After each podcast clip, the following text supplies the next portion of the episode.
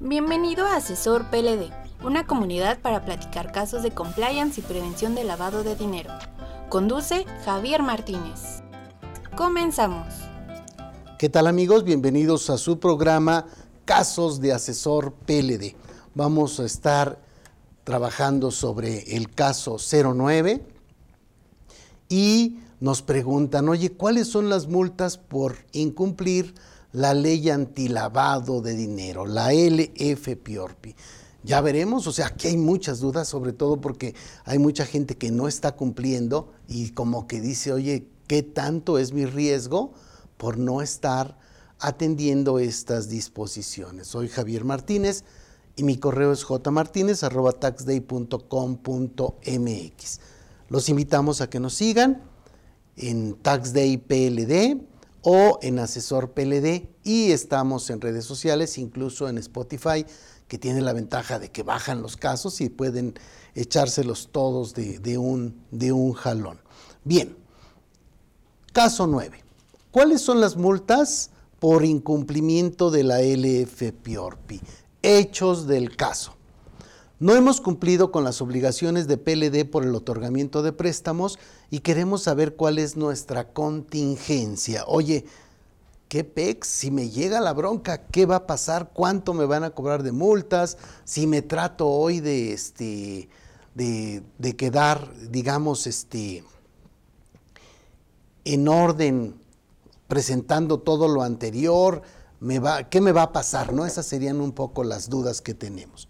¿Cuáles son las multas? Veremos algunos números. Este, existe la opción de, espontaneidad como en el mundo fiscal. Tendríamos que revisar también ese, ese punto. Recuerden que la LFPORPI, la Ley Federal para la Prevención e Identificación de Operaciones con Recursos de Procedencia Ilícita, no está en el mundo fiscal. Está en el mundo administrativo. Y en el mundo administrativo las cosas funcionan un tanto diferente. Bien, dice el artículo 17 de la LF Piorpi, eh, que es ahí donde tendríamos que iniciar para ver si caemos en estos casos, dice, para efectos de esta ley se entenderán actividades vulnerables y por tanto objeto de identificación en términos del 18, las que a continuación se señalan, se enlistan y tenemos ahí 16 fracciones y básicamente tendríamos que entender esto. Si caemos en una o más de estas fracciones porque estamos realizando esas actividades vulnerables, tenemos que cumplir con esta ley. De lo contrario, nos puede caer una eh, revisión y nos pueden dar en toda la torre por no estar cumpliendo. Eh, ya ese es clásico, ese ejemplo del sacerdote al que le llegó una multa de 19 millones de pesos y tú dices en la torre, ¿cómo puede ser que le llegue tanto? Ahorita trataremos más o menos de ver qué, es lo que le pasó eh, y por qué llegó a ese, a ese punto. Recuerden que si ustedes realizan cualquiera de las actividades vulnerables de las 16, y pensemos en algunas donde casi caemos todos, otorgar préstamos cuando no eres una entidad financiera, esa prácticamente todos caemos, ya sean préstamos a trabajadores, ya sean préstamos intercompañías, o sea, siempre dentro de las actividades de la empresa pudiéramos estar cayendo en préstamos, otorgamiento de préstamos. Pudiéramos caer en muchos casos también en prestación de servicios o en arrendamiento de inmuebles, o en compraventa y desarrollo de inmuebles, ¿no? que serían algunas para que recordemos cuáles son. Bien, yo tengo muchas obligaciones que debo cumplir cuando realizo una actividad vulnerable. Decíamos, oye, estamos otorgando un préstamo para efectos del ejemplo y pudiéramos caer en este punto. Bien, caería en este primer cajoncito que dice, oye, tengo un cliente de actividad vulnerable y necesito pedirle los datos de identificación de forma obligatoria conforme a un manual de prevención de lavado de dinero. Bien.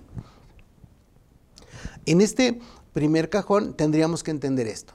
Si yo no tengo un manual de prevención de lavado de dinero, ya tengo una multa.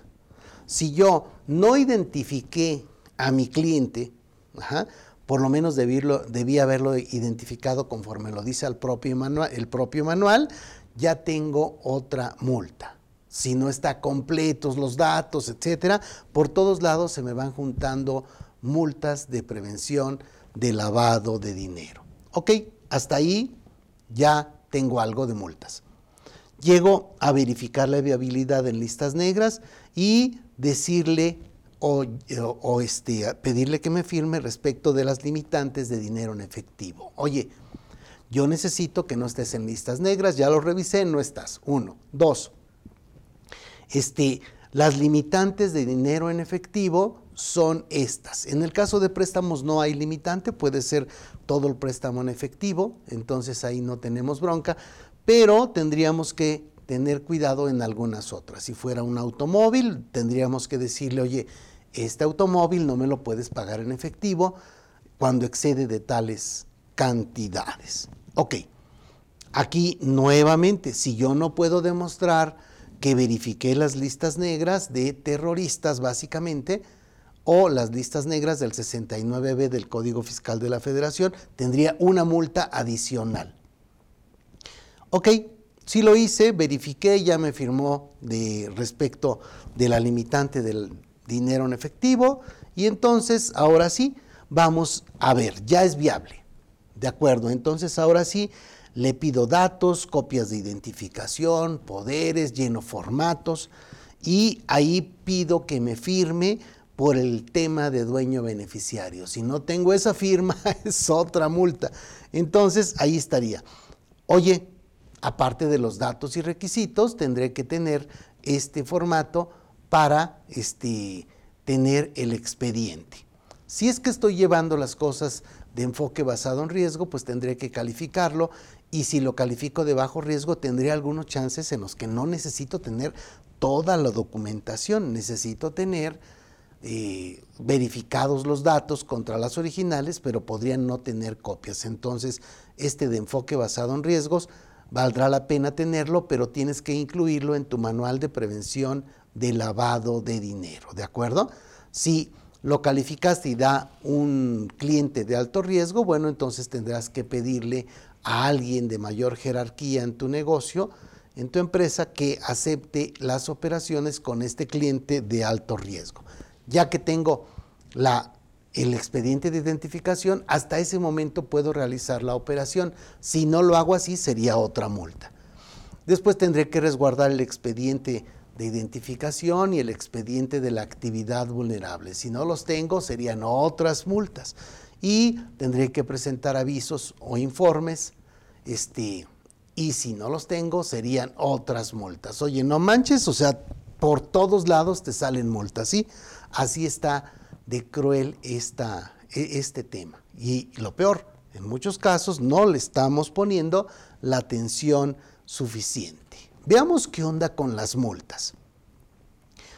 Estas multas y sanciones por incumplimiento de las obligaciones por realizar actividades vulnerables vienen en el artículo este, 52. Veamos 52, 53, 54, 55, que es donde vamos a ubicarnos un poco. Dice en el artículo 52 que la Secretaría de Hacienda y los órganos desconcentrados son los que nos van a multar. Entonces la multa me la va a imponer, en el caso de actividades vulnerables, el SAT. Si fuera una entidad financiera sería la Comisión Nacional Bancaria y de Valores, etcétera. Pero aquí el SAT es el que me va a decir, ¿qué crees? Que me debes tantas multas y esto suma tanto de dinero. Dice eh, este artículo que la Secretaría sancionará administrativamente a quienes infrinjan esta ley en los términos del presente capítulo. Y en las entidades financieras las multas son por los órganos desconcentrados. Nos dicen, oye, las multas son créditos fiscales, ¿sí? ¿Y eso qué significa? Que una vez que hay una multa, te pueden aplicar el procedimiento administrativo de ejecución, donde te pueden embargar, pueden hacer lo que como cualquier crédito, como si debieras impuestos, este crédito fiscal así van a intentar cobrarlo. Después en el artículo 53 nos dice cuáles son los incumplimientos y omisiones y en el 54 nos dicen cuánto es de multa. En el 53 nos dice, se aplicará la multa correspondiente a quienes, inciso A, no atiendan requerimientos. Inciso 2, incumplan las obligaciones del artículo 18. O sea, cada incumplimiento sería otra multa.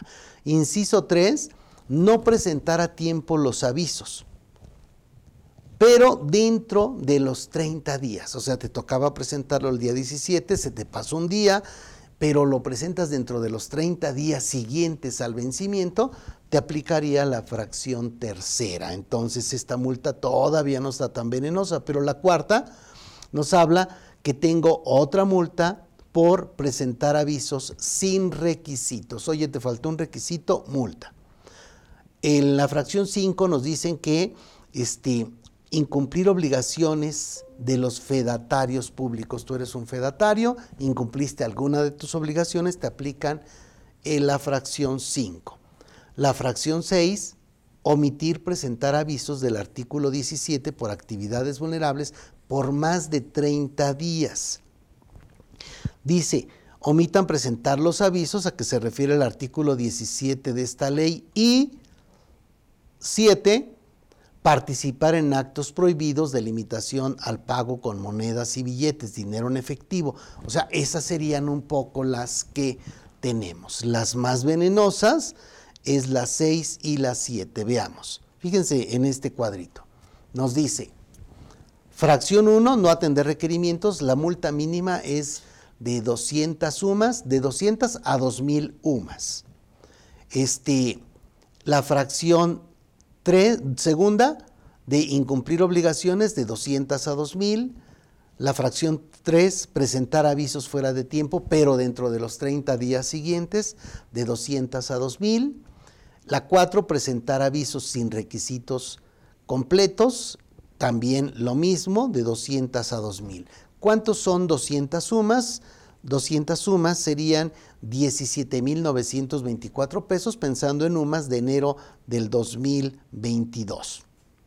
Ah, ok. 17.924 cada vez que me fuese a estos 200, 200 UMAS de multa. ¿De acuerdo? Y aquí me aplica por no atender requerimientos, por incumplir obligaciones en términos generales, por presentar avisos fuera de tiempo pero dentro de los 30 días o por presentar avisos sin los requisitos completos. Ahora, la fracción 5 ya nos habla de que los, los, fedatarios por incumplir obligaciones y verificar la forma de pago, que es una de, de, las obligaciones que tienen, la mínima es de 2.000 lumas, de 2.000 a 10.000 lumas. Entonces aquí 2.000 lumas ya es una multa mínima de 170.240. 10.000 lumas serían 896 mil pesos. Entonces, de 176 mil, de 179 mil a 896 mil pesos a un fedatario que la riegue. Y después la fracción 6 y la fracción 7 dice no presentar avisos o presentarlos después de 30 días, la mínima es de 10 mil UMAS. Y puede llegar a 65 mil UMAS o puede ser del 10% al 100% cuando se puede cuantificar. Eh, es lo mismo para participar en actos prohibidos, pagos en efectivo, por ejemplo, y ahí el problema es, es 10 mil UMAS o el 10% si se puede cuantificar, pero es la que resulte mayor. Digamos que entonces, por lo menos estas 10 mil UMAS sí tendríamos que pagarlas de multa y estos 10 mil lumas nos representan una multa de 896 mil pesos. 65 mil lumas ya son 5 millones 825 mil, que esa sí ya suena muy manchada, pero eventualmente cuando hay reincidencia pudieran aplicarnos esa, esa multa. Entonces aquí tenemos, no presentar avisos o presentarlos después de 30 días es de 10 mil a 65 mil lumas o por cobrar en efectivo y el otro por pagar en efectivo, tendríamos nuevamente estas dos multas. Pensemos el caso del sacerdote, ¿Cómo puede ser que llegó a una multa de 19 millones de pesos? Bueno, seguramente debía avisos que tenían más de 30 días, este, eh, más de 30 días de vencimiento y entonces les aplicaron, le aplicaron las multas de 896 mil pesos por cada una. Pues sí, sí se ve de la patada. O sea, con dos años ya son 24, pues ya, ya rebasó los 19 millones de pesos. Sí, se ve realmente como un problema que es mucho, mucho dinero. El artículo 55 nos habla de que el SAT, no, perdón, en el reglamento, en el artículo 55, no en la ley, dice que el SAT sancionará administrativamente a quienes infrinjan la ley, el presente reglamento, las reglas, el carácter general, en términos de lo establecido en el capítulo 7 de la ley. Aquí es donde nos dice que el SAT es quien nos va a poner la, este, la multa. Hay muchos ejemplos, tenemos muchas tesis, pero básicamente pudiéramos decir que en muchos casos hay empresas que de veras han tenido que cerrar por no poder pagar lo cuantioso de las multas. Este sería un ejemplo de una tesis donde aquí le dicen este, actividades vulnerables, alcances de la conducta sancionada en los artículos 18, fracción tercera, 53, fracción segunda y 54, fracción primera de la LF Piorpi. Y en, teníamos estos problemas. Primero, que mi obligación es solicitar a su cliente o usuario información acerca de si tiene conocimiento de la existencia del dueño beneficiario. Y si dice que no lo tiene, me tiene que firmar. Si dice que sí lo tiene, me tiene que firmar y me tiene que dar su nombre y su RFC. Y le voy a pedir los documentos. Si me dice que no los tiene, me firma que no tiene los documentos. Esa firma la necesito. Entonces, aquí esta empresa como simplemente no pidió este, o no tenía este formato firmado, pues le aplicaron estas multas, ¿no? Por cada uno de los casos. Eh, esto es una tesis que viene desde el 10 de febrero del 2016 y entonces ya pudiéramos decir que en todos los casos son 200 este, sumas, en este caso es poquito en dinero. ¿Cuánto sería? Nada más regresemos 17.924 pensemos que fueran este 50, no, pues ya, ya es muy buena lana. Ok. Otra pregunta que decían, oye, ¿y puedo pagar en forma espontánea? Y el artículo 55 de la LFPORPI de la ley nos dice que podemos, podemos tener un cumplimiento espontáneo de avisos, solo una vez por obligación y, y reconociendo la falta. Ajá. Reconozco, Señor, que soy culpable. Ándale, algo así tendríamos que hacer. Enviar un escrito libre diciendo, oye, pues la regué, pero de veritas que no lo vuelvo a hacer. Y ese antecedente sirve por si hay un problema en el que haya reincidencia y la próxima vez ya no te aplican la multa mínima. Dice, la Secretaría se abstendrá de sancionar al infractor por una sola vez en caso de que se trate de la primera infracción en que incurra siempre y cuando cumpla de manera espontánea y previo al inicio de facultades de verificación con la obligación respectiva y reconozca expresamente la falta en que incurrió. Con este artículo en muchos casos sí valdrá la pena tomarlo en cuenta porque dice aquí que es solo la primera vez, pero con la obligación respectiva. Yo tenía la obligación de presentar un aviso del mes de febrero y en este momento lo voy a presentar y es la primera vez que se presenta y es en forma espontánea porque no me ha caído la autoridad. Una vez que nos cayó la autoridad ya no tendremos este, este chante. Entonces ahí tendremos que cuidar mucho estos aspectos porque vamos a caer en problemas y más problemas que nos llevan a multas muy, muy altas. Fíjese que en el caso de eh, las multas en las que tengo que pagar 10 mil UMAS. Hay por ahí algún tema con una fracción de un artículo que nos lleva a uno debiendo llevarnos a otro. Hay por ahí un error que se puede aprovechar para poder defender estas multas tan altas y que se puedan eventualmente eliminar. Sin embargo, necesitas una defensa adecuada. Y aquí, una vez que te llega el SAT o te están solicitando la información, tienes tiempos muy cortos. Tienes cinco días para dar la información. Después de cinco días ellos te van a responder y desde ahí tienes que defenderte. Si no lo haces ahí, podrá llegar un momento donde te apliquen las multas de casi un millón de pesos. O sea, sería un verdadero trauma. O sea, es mucho lo que hay ahí en juego. Entonces, amigos, les, yo les diría, si ustedes tienen un tema en el que no han cumplido y van a cumplir, asesórense. O sea, la idea es que sí cumplan y terminen por estar en orden con esta ley, pero con una debida asesoría, porque pudiera ser que una contingencia sí se les cristalizara y va a ser muy, muy alta. Eso no sería algo que valga, que valga la pena. No, no me suena como algo este, que pudiera ser que una empresa lo soporte. Y además simplemente por un error, por no haber hecho las cosas como se deben hacer.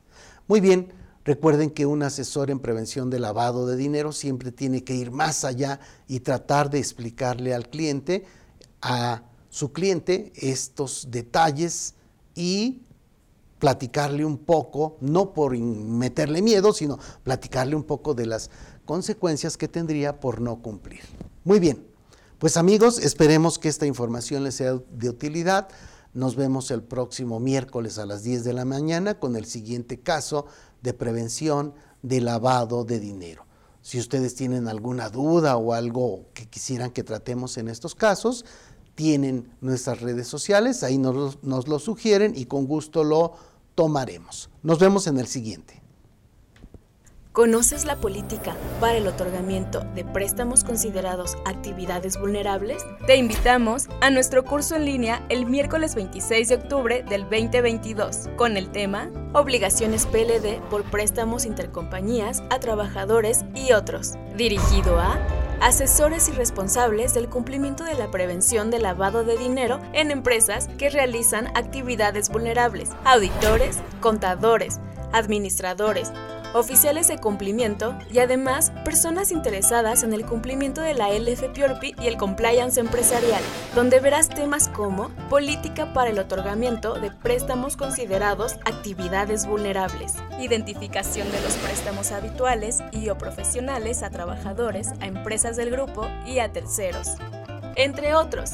No te quedes fuera. Para mayor información, comunícate al 55 45 58 07 74 o al correo asesorpld.taxday.com.mx.